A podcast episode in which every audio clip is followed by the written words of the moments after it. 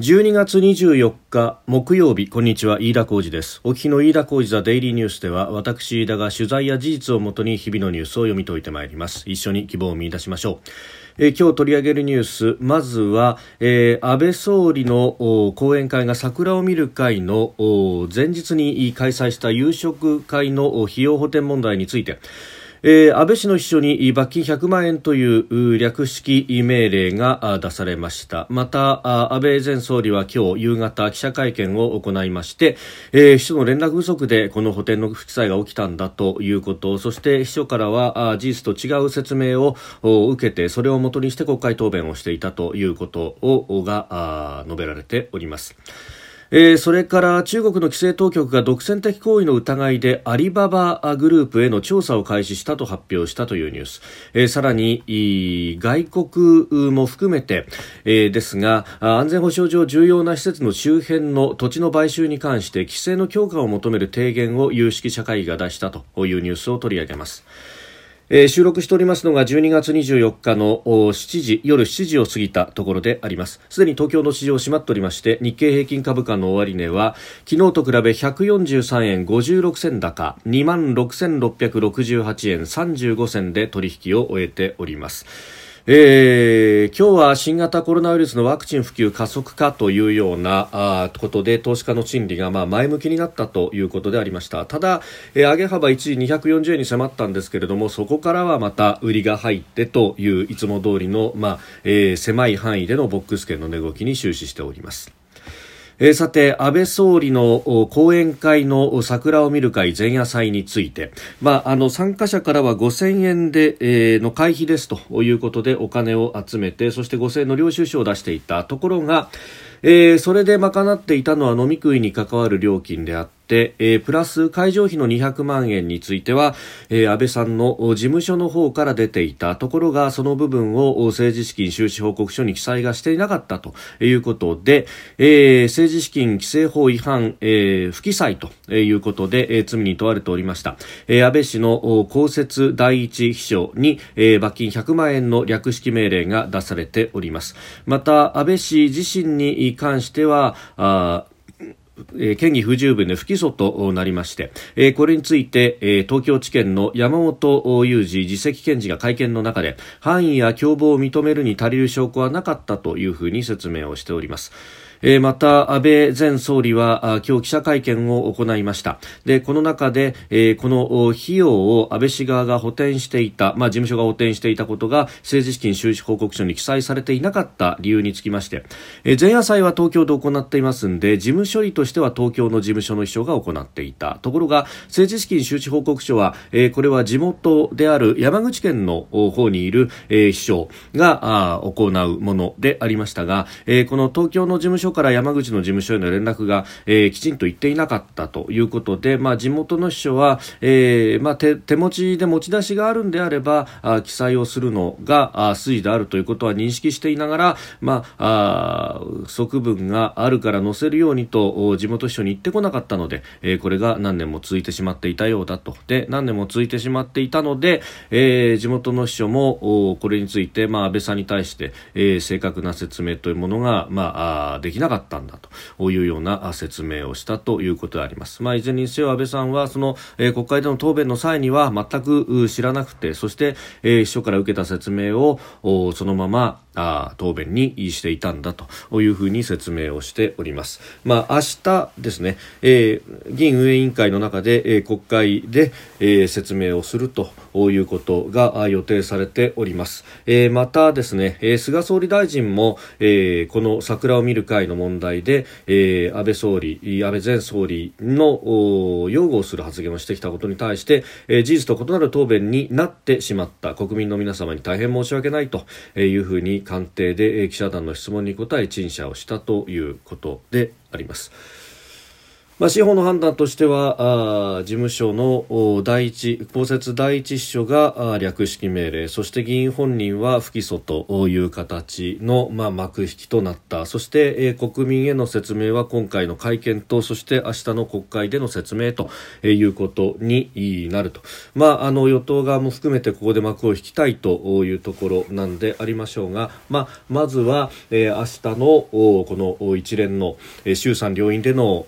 議員運営委員会での説明そして、まあ、野党議員が直接どんな質問を出してどんな答弁を引き出すことができるのかというところなんだろうと思います。えー、まあ法的には責任問われなかったということで、まあ、あとは道義的責任ということになってしまいます。まあ、この道義的責任ということになると、まあ、どこまでが、えー、責任の取り方なのかというのは、まあ、人によってこれ判断が分かれるところでありまして厳しく言う人はもう議員も辞職してというようなことまで、まあ、言及する方もいると思うんですが、まあ、そこは、えー、明日の説明、えー、次第というところもあるのか、まあ秘書から言われて、それが、まあ、いちいちじゃあお前裏取らなかったのかというふうに、まあ当然今からであればいろんなことが聞けるわけですけれども、まあ内閣総理大臣と仕事を、として仕事をしている中で裏を取る等々等の作業が、果たしてできたのかどうなのか、それをやるべきだったのか、えー、まあ、この辺りはまあ人によって評価の分かれるところなんだろうと思います、えー、司法の判断は不起訴という判断であったということをお伝えしておきます。えー、それから中国の規制当局が独占的行為の疑いでアリババに対して調査を開始したということが、えー、出てまいりました、えー、アリババの電商取引事業について出店者に競合するプラットフォームでの、えー、販売商品の販売をしないよう、えー、独占的契約の締結を迫る、えー、二者択一の慣行があるということ。を、まあ、当局はこれまでも指摘をしていたということで、まあ、この辺に関してのお摘発というか調査ということになるんだろうというふうに、まあ、思います。えー、まあ、このところ、このアリババに関しては非常に風当たりが強くなっております。まあ、アリババの、まあ、基本的にアリババの、特にこの創業者のジャック・マーという人は、政治と一定の距離を置いて、えー、事業をするということをずっとやってきたんですが、一方で、えー、ジャック・マー氏自身は共産党員であることもすでに認めていると、えー、そういったあの報道も出ていると。いうところであります。で、まあ、案にように、こう、後ろ盾になっていたのは、まあ、江沢民さんなどの一派、えー、上海罰と、昔は言われた人たちなのかというようなことも言われてましたんで、まあ、これが、その中国共産党内の上海罰と習近平氏の戦いというものの、まあ、一環なのかというようなこともまあ、囁かれております。まあ、そもそもは10月の末に、まあ、ジャック・マー氏が、えー、当局を、の、魚手をするような発言を、まあ、あ経済サミットで、こう、行ったというあたりから、まあ、始まっているところでありますが、まあ、えーそういった発言をしても大丈夫だろうという後ろ盾があるので、えー、発言をしたというか、まあそうでなければこんなセンシティブな発言はできないだろうということも、まあ言われてましたんで、まあその辺の力関係の見誤りというのが、えー、こうして尾を引いてくるというのが中国でのビジネスのあり方なのかもしれないというふうに考えると、まあある意味の不確実性というものはかなり広いんだなというふうにも取ることができます。まあ今後どういった沙汰になるのかというところろそして、えー、それがまあ中国国内の企業に関してのものでありますけれども一方で、えー、日本企業で、えー、中国に進出しているというところは非常に多いし、まあ、こういった潜在的なリスクもありながらビジネスをしているということが改めて浮き彫りになるニュースだなと思います。えー、それから自衛隊施設や原発など安全保障上重要な施設の国土利用に関する政府の有識者会議のメンバーが今日、えー、おこのぎ領土問題担当大臣と都内で会いまして、えー、外国資本などによる不適切な土地買収の規制強化を求める提言を提出したということです、まあ、自衛隊だとかアメリカ軍の関連施設や国境離島それから原発など重要インフラの周辺というところを、まあ、特に安全保障上重要性が高い土地だというふうに位置づけまして国の調査対象とすると明記をして、えー、新設する司令塔組織が情報を一元管理するよう求めているという内容です。まあ、11月に有識結社会議が発足し3回の会合を経て、えー、提言について議論してきたと。で、えー、他方ですねこういったことを、まあ、やる関連の法の改正というものが、えー、今あ政府内で、えー、かなり検討が進んでいるとされていて、まあ、一部メディアが報じておりますけれども